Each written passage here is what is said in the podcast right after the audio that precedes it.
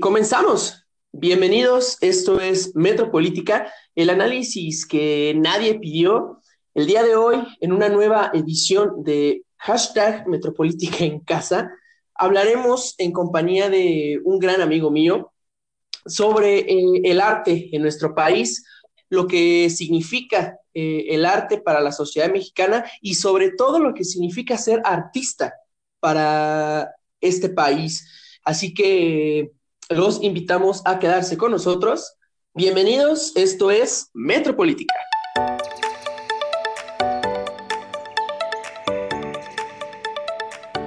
Y bueno, comencemos el episodio del día de hoy. Eh, me encuentro una vez más yo solito. Eh, aprovecho este espacio para mandar a chingar a su madre a mis tres compañeros que, que al parecer tienen cosas más importantes que hacer en esta, en esta cuarentena. Em, que grabar conmigo. Pero bueno, em, me encuentro yo solo para hablar sobre el arte y los artistas en nuestro país en compañía de un gran, gran amigo. Él es El Perro. Él es licenciado en literatura y creación literaria por el Centro Cultural Casalam. Te doy una gran bienvenida, amigo. ¿Cómo estás? Gracias por aceptar la invitación. No, muchas gracias por invitarme, güey. La neta, este, me, me gusta bastante tu podcast. No lo he escuchado, pero este, el título es, cabrón, ¿no? Las, las, las, historias que comparto están bien buenas, ¿no? Sí, unos preciosos títulos más que nada. Entonces, este, pues gracias por invitarme.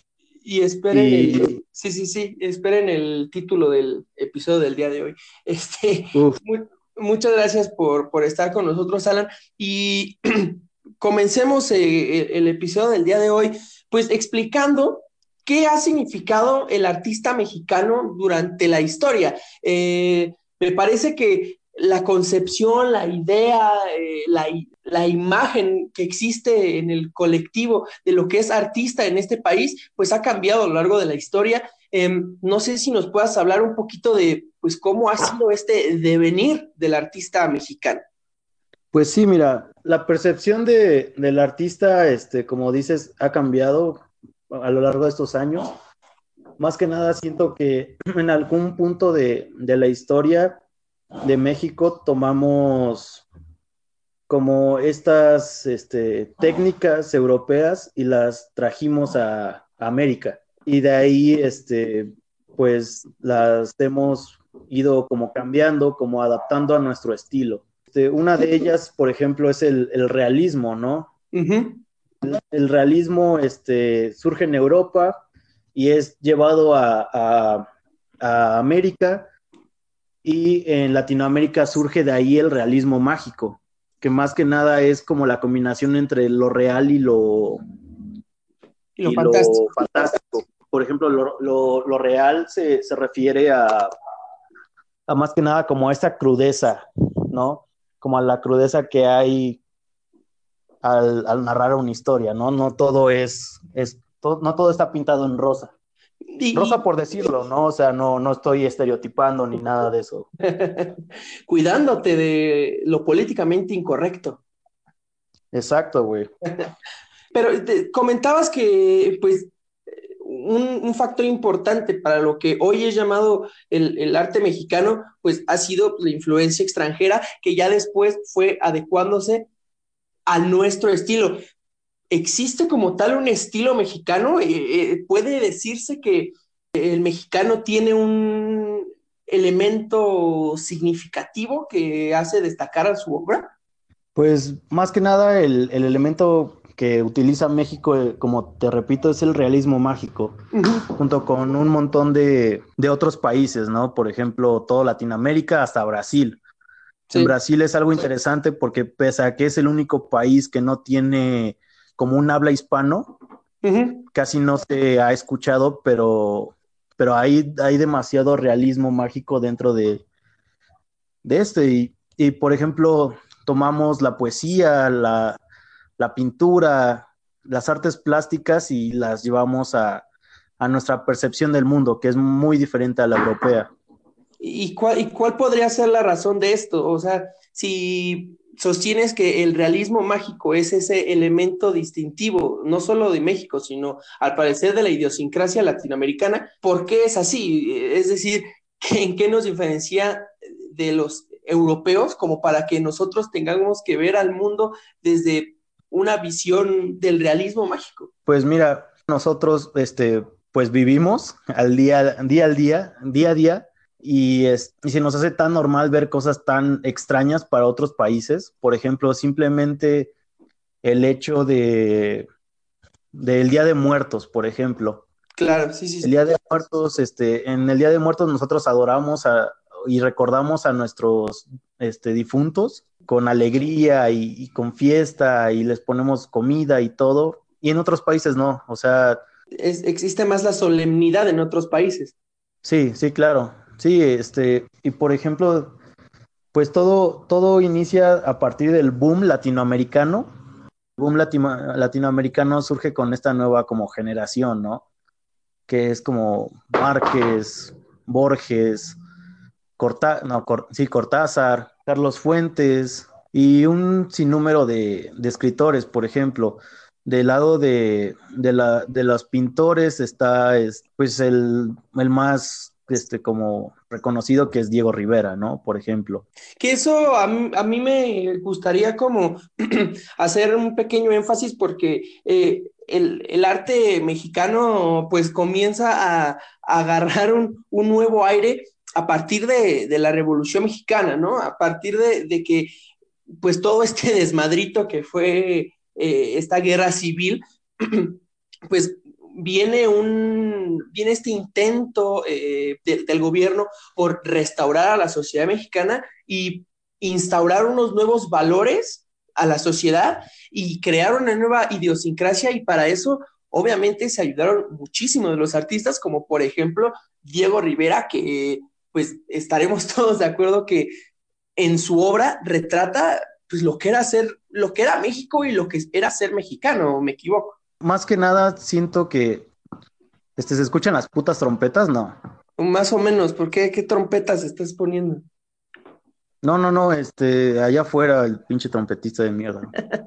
bueno, más que nada, este, eh, esto, es, esto es interesante porque la literatura se adapta a, a cada momento en el que vive esta persona específica que hace arte. Claro por ejemplo, yo veo la percepción del arte desde un tiempo moderno, para mí.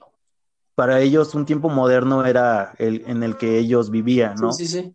Entonces, por ejemplo, Diego Rivera, este, Siqueiros, José María Velasco, güey, todos ellos retrataban como un México más como rural y aparte retrataban como la, la guerra. Sí. A mí me, me, me, interesa bastante esto porque una vez un profesor me, me dijo que, que si, la, si toda la historia se borrara, por medio del arte podríamos recuperar partes de la historia y, y recrearla tal y como era antes. Es como esto que dicen muy repetidamente que el arte imita la vida, ¿no?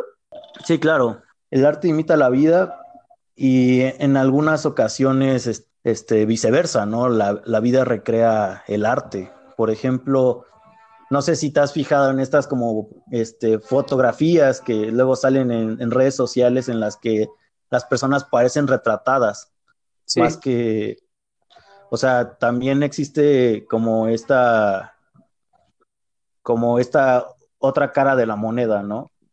Claro. Oye, Alan, eh, antes de, irnos a, a, la primera pausa, me, me, gustaría preguntarte, antes de entrar también a, a, lo que significa el arte y el artista en, en, nuestra, en nuestros tiempos, pues me gustaría preguntarte, ¿crees que existe alguna diferencia entre la importancia que se le daba al arte antes a la que se le da hoy en día? Es decir, ¿crees que antes se le daba más importancia al arte? Pues sí, la, la verdad este, siento que a, antes se le daba más importancia al arte desde el punto de vista del artista y desde el punto de vista del, del espectador. ¿Por qué digo esto? Porque ahorita sí existe el arte, pero en lo personal, eh, el arte que está ahorita eh, en, como en general es, es arte basura, el, vale. el famoso amparte así de lapidario es tu comentario. Este sí, porque no digo que todos, Ok. pero por lo general lo que se hace ahorita es en alguna exposición, este, genera una, una pequeña descripción o, o justificación de lo que está presentando. Sí, o sea, es como decir, bueno, voy a agarrar esta, esta lata de cerveza que me encontré tía en la calle y la, le voy a poner una descripción mamona y voy a decir que es arte, ¿no? Sí, sí, una descripción mamadora, como no, es que esto representa la, la basura que existe y, y, esta lata también es el mundo Al entero, machismo. entonces por lo tanto el mundo está lleno de, de basura. Es como no, güey, o sea, no tienes que, no tienes por qué explicar y justificar tu obra cuando el arte tiene que hablar por sí mismo. Sí, exacto. Es como, como que ahorita están haciendo como, el proceso al revés, ¿no? O sea, pr sí. primero elaboran, entre comillas, algo y después le dan ellos el significado, ¿no? En lugar de que el significado viniera intrínseco en la obra. Exacto, o sea, es como si, como si Goyas y Velázquez es, explicaran como, no, es que mi obra representa, no sé, Saturno devorando a su propio hijo, de Goya. Es como, no, pues mi obra representa a, al dios este, Zeus devorando a, a, uno de sus hijos porque ya te explica toda la historia. Es como, no, güey, o sea, tú ya tienes que tener como esta habilidad, esta facilidad para comprender Exacto. y analizar la, el arte. E interpretarla, ¿no? Pero sí, o sea, por un lado siento que, que sí, es basura este, la parte, pero por otro lado, en el, en el momento, eh, eh, o sea, en, en, el ahorita, en el que vivimos, en el ahora, sí. la gente no está muy acostumbrada al arte. Entonces se dejan guiar como por, por lo primero que ven, ¿no? O sea, claro. yo recuerdo, o sea, en lo personal a mí no me gustó la exposición de Jumex, eh, la que hubo de... De Gabriel Orozco. No, de Duchamp, de Duchamp y de... No, no recuerdo el otro nombre uh -huh. de, de, del otro güey, pero el caso es que ponían en exposición celulares, este, aspiradoras viejas. es como, ¿por? Y no me, ya, o sea, ya me imagino la descripción mamona que, que, hacían sobre estas cosas, ¿no? No, no, estos, estos artistas más que nada no hacen descripciones, pero sí, o sea, es una tontería hacer eso. Los, los güeyes de las descripciones son artistas emergentes que se presentan, digamos, en, en Salón Acme, ¿no? Ah, okay. Donde, donde, por ejemplo, pasó esta anécdota tan co controversial de, de Abelina Lesper que, que, destruyó sin querer, entre comillas, una, una obra, ¿no? qué buenos memes también. Sí, no, qué buenos memes. O sea, por ejemplo, el, el, el arte se ha transformado tanto que se ha convertido en un meme. Fíjate, Alan, a mí me parece que ese, ese es un tema que, que, vale la pena abordar. ¿Qué te parece si nos vamos a la primera pausa para regresar hablando sobre qué significa ser artista en pleno 2020, eh, ser artista, sobre todo ser artista mexicano y qué implicaciones tiene para la gente que quiere vivir del arte? ¿Te parece? Perfecto. Muy bien, eh, regresamos.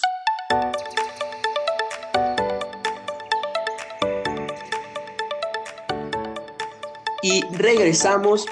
Nos quedamos en la plática con el perro hablando sobre el arte en México y pues amigo, a mí me gustaría preguntarte qué significa ser artista en México en, en pleno 2020, ¿no? Eh, tengo entendido que existen prejuicios, existen estereotipos, eh, es decir, es muy difícil para los artistas vivir de su arte en este país. Sí, claro, o sea, más que nada, eh, pues estereotipos siempre va a haber en todo, o sea, a la gente le encanta etiquetar a las personas, ¿por qué? Porque es un medio para definir y establecer quién es uno y quién es otro, o sea, ya, ya lo decía perfectamente Michel Foucault, ¿no? Este filósofo francés, el cual decía que, que si tú te salías de, de estas etiquetas, de este como de estas reglas ya predeterminadas, eras el otro, eras el, el apestado, ¿no? Claro. O sea, en su época, pues era, eran los leprosos y los gays, ¿no? Pero ahorita, este, más que nada es el, el que no concuerda con tus ideas y, y, más que nada siento que este es un poco de lo que, que AMLO debería leer, si es que sabe leer. él, para, para él, todo el que no está de acuerdo es el otro, el apestado, el que no, el que no comprende y el que es tonto, ¿no? Entonces, este, pues los estereotipos más que nada es como si eres artista, eres, eres un bohemio, ¿no? Un bohemio al cual le gusta como... como bohemio es aquella persona que no se baña, ¿no? Pues sí, como un chairo, pero un poco mejor, como un poco más decente. Con clase, Clase, sí, con, con caché. pues mira, este, el estereotipo es ser un bohemio, este, drogadicto, alcohólico. Vividor.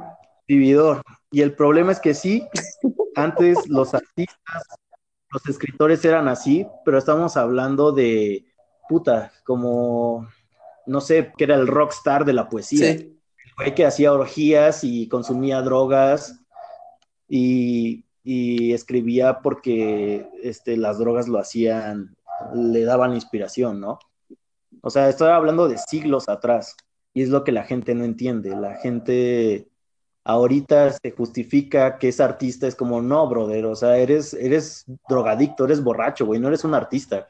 Y pero, pero entonces, entonces, ¿qué es lo que distingue a, o sea, digo, obviamente, pues para ser artista, pues tienes que hacer arte, ¿no? Obviamente, pero, pues, ¿quién, cómo, cómo se define actualmente, pues, si lo que estás haciendo es arte o no es arte?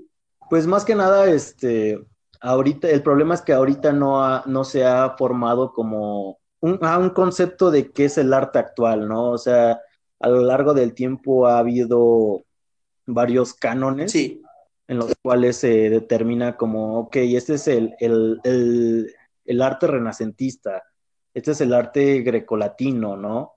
Este, este, es el, no sé, el boom latinoamericano, nosotros nos quedamos en el boom latinoamericano. E, es, muy difícil que alguien en la actualidad cree un nuevo, una nueva corriente, porque, o sea, por un lado ya todo se, ha dicho, pero por otro, no importa que se haya dicho todo, sino la, forma de decirlo es lo que importa, ¿no? Y que siempre va a haber pero algo que al no haber como, sí, exacto, pero al no haber como un movimiento, ya sea este literario o político o algo así, pues no se puede como progresar, ¿sabes? Sí, y tampoco puede, se puede obligar al arte a progresar, ¿no? O sea, es, es algo que ocurre y ya. Sí, es algo que ocurre dependiendo del contexto político, pues, social, contexto político, histórico, social de la época, ¿no? Hablando otra vez sobre esta, este asunto, pues ya más actual, digamos, el estado actual del artista eh, en nuestro país, a mí me parece que existe, digo, supongo que esto ya debe de tener muchísimos años, pero pues existe una antipatía por parte de, la gente que, digamos, el público, ¿no? Em, los, artistas, sobre todo si, si no pueden o si les cuesta mucho trabajo vivir de su arte, es porque pues el público no está interesado en ver lo que pasa o, o el arte que está produciendo, no sé, su vecino, puesto que ¿para qué ver a, la banda de mi vecino si pues tengo a, no sé, güey, a Taylor Swift? Fíjate, me fui con Taylor Swift, eh, o sea, no sé por qué, estoy pensando en Tay Tay, pero... Eh, pues más que nada, igual hay que, primero hay que darnos cuenta de que un cantante, un actor también es un artista. Sí, por supuesto. Entonces, este, como te dije, la, la, el arte ha cambiado, se ha transformado, chance y no de no, no como su esencia, sino su técnica. Ahorita el arte es este, la música, este, las películas, lo audiovisual, los memes, podría decirse que los memes también es un tipo de arte, porque dentro de él lleva una técnica, lleva este fondo y forma, que es lo más importante en el arte las, las personas que, que, hacen aparte, como decía este, antes del corte, solo se enfocan en, en, la forma y no en el fondo. ¿Qué va a explicar esta obra por sí misma? Y sin embargo, y desafortunadamente, pues son estas personas, o sea, las que realizan este tipo de arte, em, pues las que tienen mayor difusión, mientras que muchos otros artistas que les importa más la técnica, el, contenido, todo este tipo de cosas, la gente no los pela, ¿no? Exacto, más que nada es triste, este, no sé si esto sea real, pero bastantes conocidos me han dicho que todos los concursos, todos los, los apoyos a, al arte están ya comprados. Apoyos gubernamentales.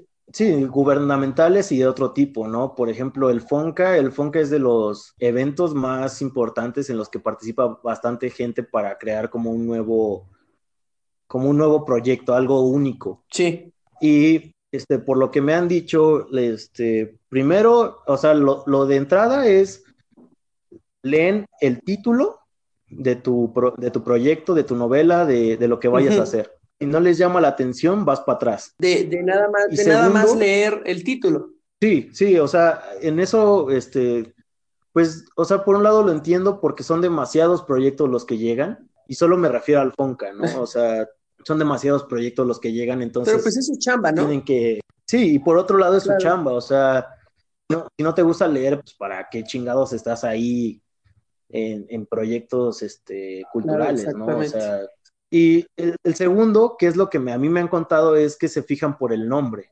Si tú bien, si tú eres, no sé, el hijo de, o el bisnieto, o el tatarabuelo, o el vecino de Gabriel García Márquez, por ejemplo, entonces tú tienes más este, entrada de, pasar al siguiente este, filtro. O sea, no solamente importa el nombre de la obra, sino el nombre del autor o la autora.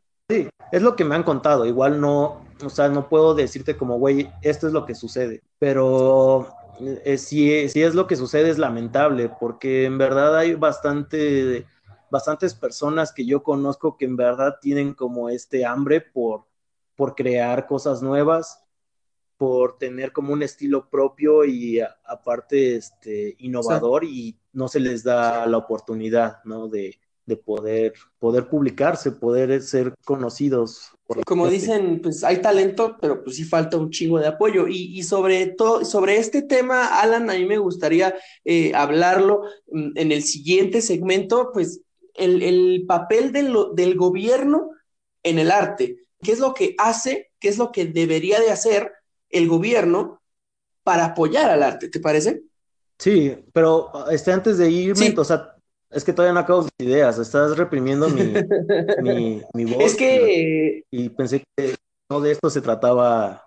Es que nada más de escuchar tu nombre, güey, digo, no, este güey no. No, o sea, me hubiera ido a cultura colectiva mejor, si era la, idea de que reprimieran y me obligaran a decir cosas que no quiero. Pues mira, a ver, ah, a ver si te aceptan, güey. Pues, pues mira, ese es un lado ese es un lado de la moneda, la gente no, no, no aprecia el arte. ¿Por qué? Porque no se ha creado como un, un, este, un círculo, un, como no se ha fijado los límites de, del arte actual. ¿Por qué? Porque todos hacen, ya sea como amparte, este, arte, este, como traer lo, antiguo a, lo moderno, por ejemplo. Pero por otro lado hay artistas que en verdad tampoco no, no saben lo que hacen, ¿no? Tengo, tengo en, mente a alguien que no quiero decir, pero que empieza con Gabriel y termina con Orozco. y la verdad es que una amiga, o sea, a mí no me pasó, mi, una amiga que igual este, está en, en este medio del arte, se le encontró en una fiesta, ¿no? Y le preguntó como, oye, Gabriel, eh, Gabriel García, este, Gabriel Orozco, me, me, gustó como, este, nunca había platicado con un artista así tan reconocido. Dime, este, ¿qué opinas de del Llano en Llamas, de Pedro Páramo, Juan Rulfo? Porque la verdad pienso que, que es este, uno de, de nuestros como representantes y de los que han sido como la base, el pilar para poder de ahí movernos a, para crecer, ¿no? En el mundo del arte. Y para esto el buen Gabriel Orozco responde que él no lee. Que para qué lee si él sabe, él sabe hacer arte sin, sin, sin conocer a otras personas, ¿no? Y la verdad, esto es muy triste. ¿Por qué? Porque no sabes los orígenes de, pues de tu propio México, ¿no? Digo, y eso pues da, o sea, ya con estas palabras, pues entendemos por qué su pinche obra es poner un pendejo oxo, ¿no? Sí, sí. O sea, se entienden muchas cosas. Sí, sí, claro, y este, vender pinches bolsitas de papas en, miles de pesos, ¿no? O sea, es, ah, entonces ahí es donde vuelve a entrar este, el fondo y la forma. Él está haciendo como un Ox aquí muy precioso con vendedores de tez blanca, güey, lo cual no existe en, cualquier Oxxo que, vayas. Gente que te atiende de manera este, amable. Las, dos, cajas, funcionan, güey. Esto te digo, te digo todo, ¿sabes? Entonces es muy triste. ¿Por qué? Porque las, los, los mismos artistas no saben lo que hacen, simplemente toman cosas que creen que son buenas, que, que pueden venderse y, ya este, la convierten en arte gracias a patrocinadores, ¿no? Y a mí me gustaría, fíjate, ahorita que mencionas esto de, pues, la, la gente blanca, em, hablar un poquito también sobre el clasismo en el arte, porque el, el arte en México o es muy pinche caro y muy de fifi y muy clasista, o no es arte. Cuando, cuando una representación artística la realiza alguien blanco y privilegiado y con varo, eh, o, lo expone en un lugar de dinero, pues ahí sí es arte, pero cuando lo hace una persona eh, café, pues no, no, no es tomada como, bueno, de la misma manera, ¿no? Me gustaría, si, si, si estás de acuerdo, hablar en el siguiente segmento sobre el clasismo en el arte. O sea, ¿tú quieres pasar al siguiente segmento? Sí, yo me quiero ir a la chingada de aquí. Ok, perfecto. Pasemos al siguiente segmento. Regresamos. ¡Ay, qué pinche odioso eres!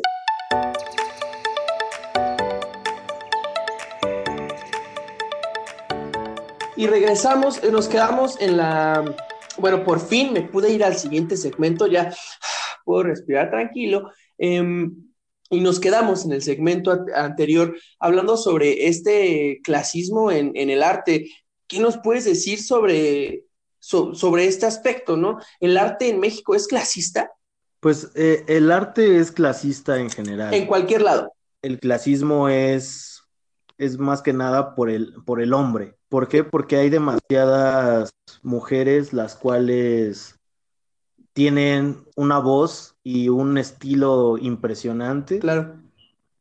Y no se les está, bueno, ahorita se les ha este, dado un poco de atención. Este, es muy triste porque en verdad hay mujeres increíbles que crean arte, ya sea pintura, literatura, escultura, todos los uras que existen, güey.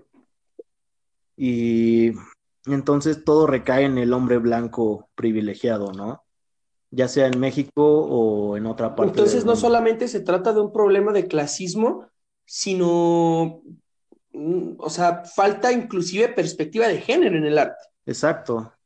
O sea, te digo, sí existen las escritoras, pero ¿cuándo has escuchado hablar de, de que alguien te recomiende un libro escrito por una mujer. Muy, muy, muy, pocas veces. Y en cambio están, o sea, simplemente está Virginia Woolf, Clarice Lispector, Nelly Campobello, que es mexicana, este, Simón de y la, y la prueba Y la prueba de esto es que, pues, de todos los ejemplos que hemos utilizado en este programa, todos han sido hombres. O sea, de cualquier artista que hemos querido ejemplificar alguna situación, han sido hombres. Y la única que hemos usado de ejemplo es Abelina Lesper, pero solo para... para exactamente, solo para burlarnos. Bueno, digo, no sé si estarás de acuerdo en que pues lo merece. o sea, los memes lo merecen. los memes y, y, lo engreída que siento que si sabes demasiado de arte o de alguna rama de cualquier... Sí, de alguna materia. De alguna materia no deberías de ser tan engreído. si la gente no sabe, es mejor enseñarles que cerrarte y quedarte con, tus conocimientos y hacerlo pendejo al otro. Regresamos a la otra edad. Que, digo, yo creo que en el mundo del arte también esto es muy complicado, ¿no? El, el, sentirse superior, que también es, me parece que un elemento muy importante de estas esferas altas del arte, ¿no? Eh, el ser engreído, el ser pretencioso, también esos a veces son estereotipos del artista alto de México o, bueno, no, de cualquier parte del mundo. Mm, Alan, eh, también me gustaría hablar en este episodio, pues un poquito entrando, sé que no es tu, tu, rama, pero hablando sobre eh, materia presupuestaria para el arte. Eh, a, inicios de este, de este sexenio, del sexenio de Andrés Manuel Lux Obrador, parecía que el, arte y la cultura iban a tener un, un renacimiento porque se les volvía a dar eh, gran financiamiento a, estas ramas,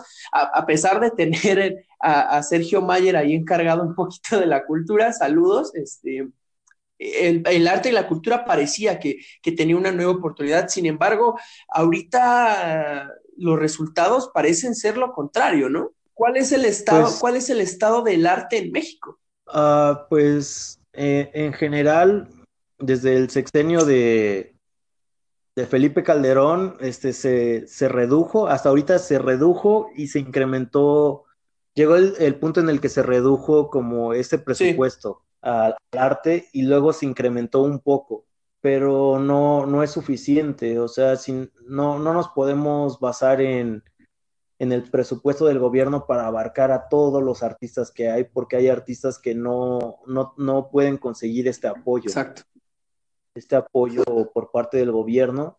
Entonces, eh, más que nada, por ejemplo, en mi caso es conseguir un empleo y en, tus ratos libres de ocio, pues hacer lo que te apasiona, que es el arte, ¿no? Y de ahí más o menos, o sea, poder vivir y poder crear arte. Es, es muy difícil esto, pero pues así nos tocó vivir y, pues ni pedo, ¿no? O sea... Pero, o sea, ¿crees que dices, aquí nos tocó vivir y no hay pedo? Pero, pues yo creo que sí debe de haber pedo y, como hay pedo, debe de haber algo que se pueda y se deba hacer, ¿no? Sí, o sea, se, se, podría dar como más este apoyo a, no solo al arte, sino a, a bastantes otras cosas. Por ejemplo, este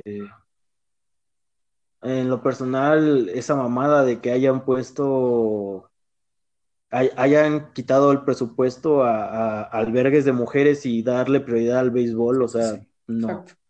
Sí, y de, y de hecho, ahorita pues hay un decreto presidencial donde el, eh, el, el, presidente pues dicta algunas medidas que deben de tomarse para, bueno, en materia de austeridad, ahorita en los tiempos de, en los tiempos del COVID, donde pues menciona, por ejemplo, quitarle 25% de su sueldo a los altos funcionarios públicos, eh, quitar, eh, bueno, cerrar oficinas, muchas de estas cosas. Sin embargo, pues algo que nunca se va a tocar o que no se debe de tocar, pues es su pendeja refinería, su pinche aeropuerto, su pendejo tren Maya. Eh, entonces, pues ese dinero que podría irse destinado a los artistas y, también, hay que decirlo, a los sindicatos de artistas, ¿no? Que ahorita están pues muy, muy molestos por cómo se ha manejado el presupuesto en, estos momentos tan difíciles.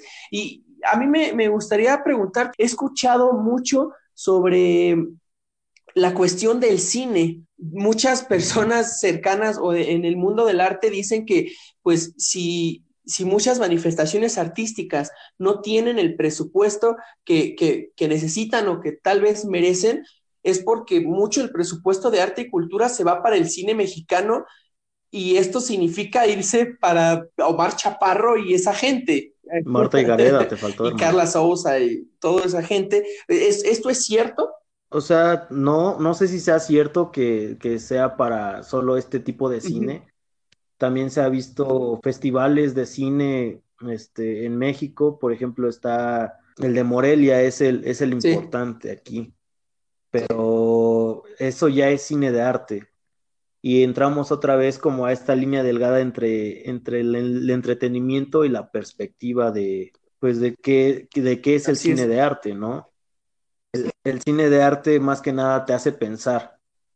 He escuchado a varios, varias este, conocidos que, les cagan las películas de cine de arte porque no te explican todo lo que sucede en la película, sino que te hacen pensar, este, no sé, un ejemplo Chansey no es mexicano, pero está Madre, ¿no? Donde sale Jennifer Lawrence y es una película de cine de arte, o sea, un poco complicada, sí, por las cuestiones y los temas que trata filosóficos, religiosos, sociales.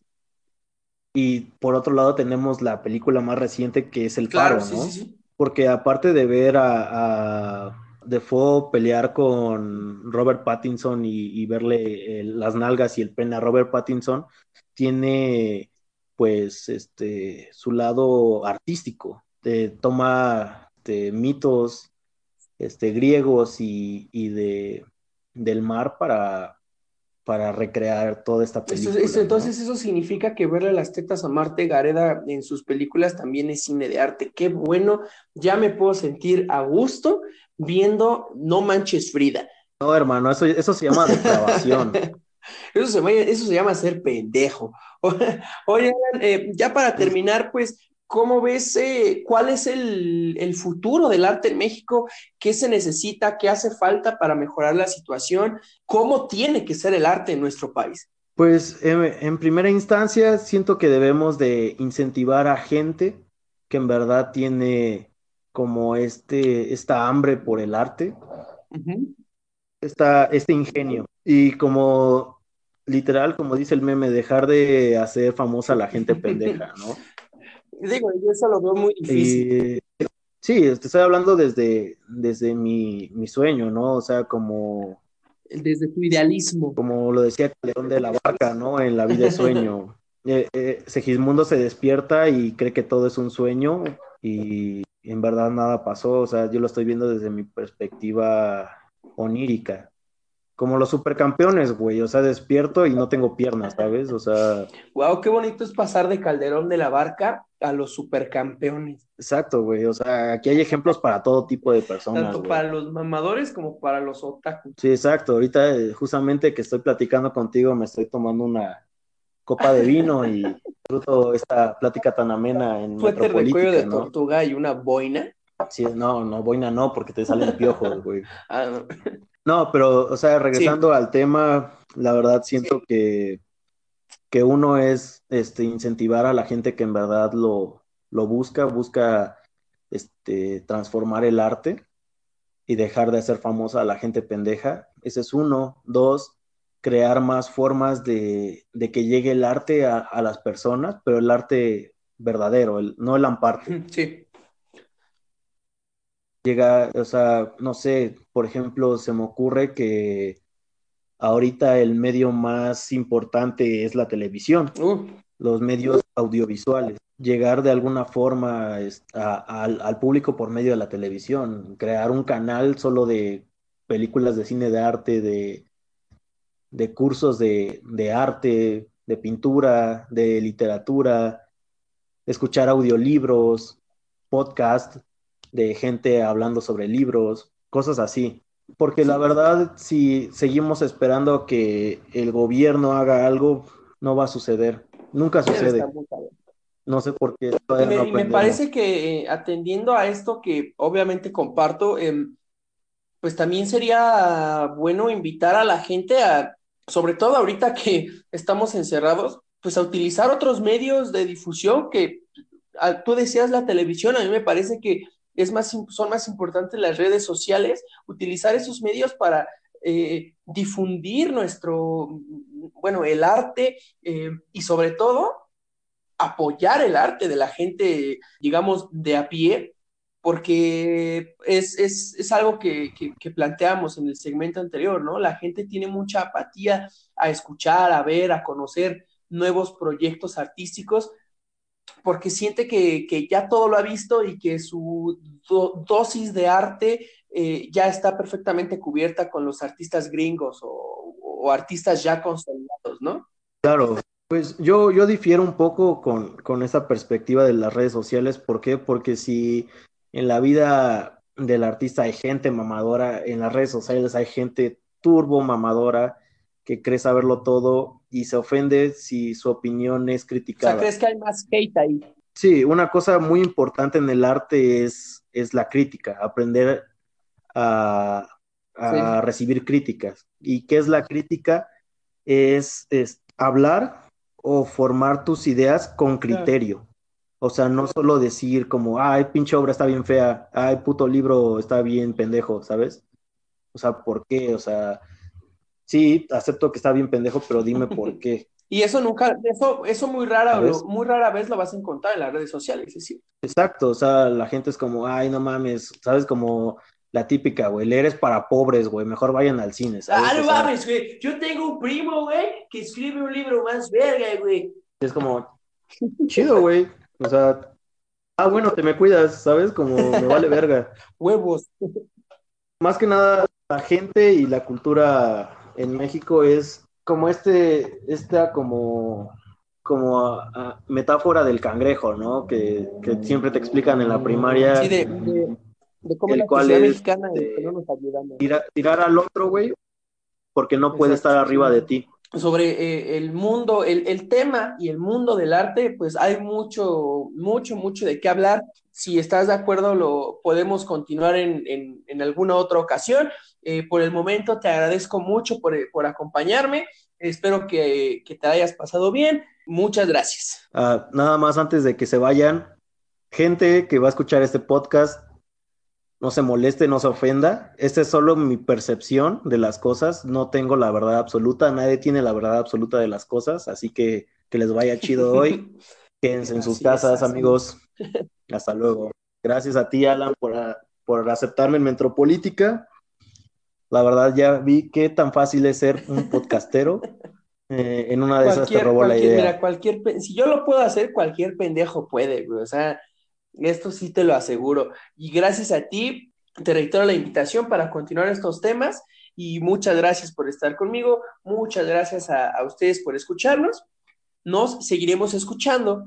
Quédense en su puta casa, chingada madre. Muchas gracias. Esto fue Metropolítica. Hasta luego. Adiós.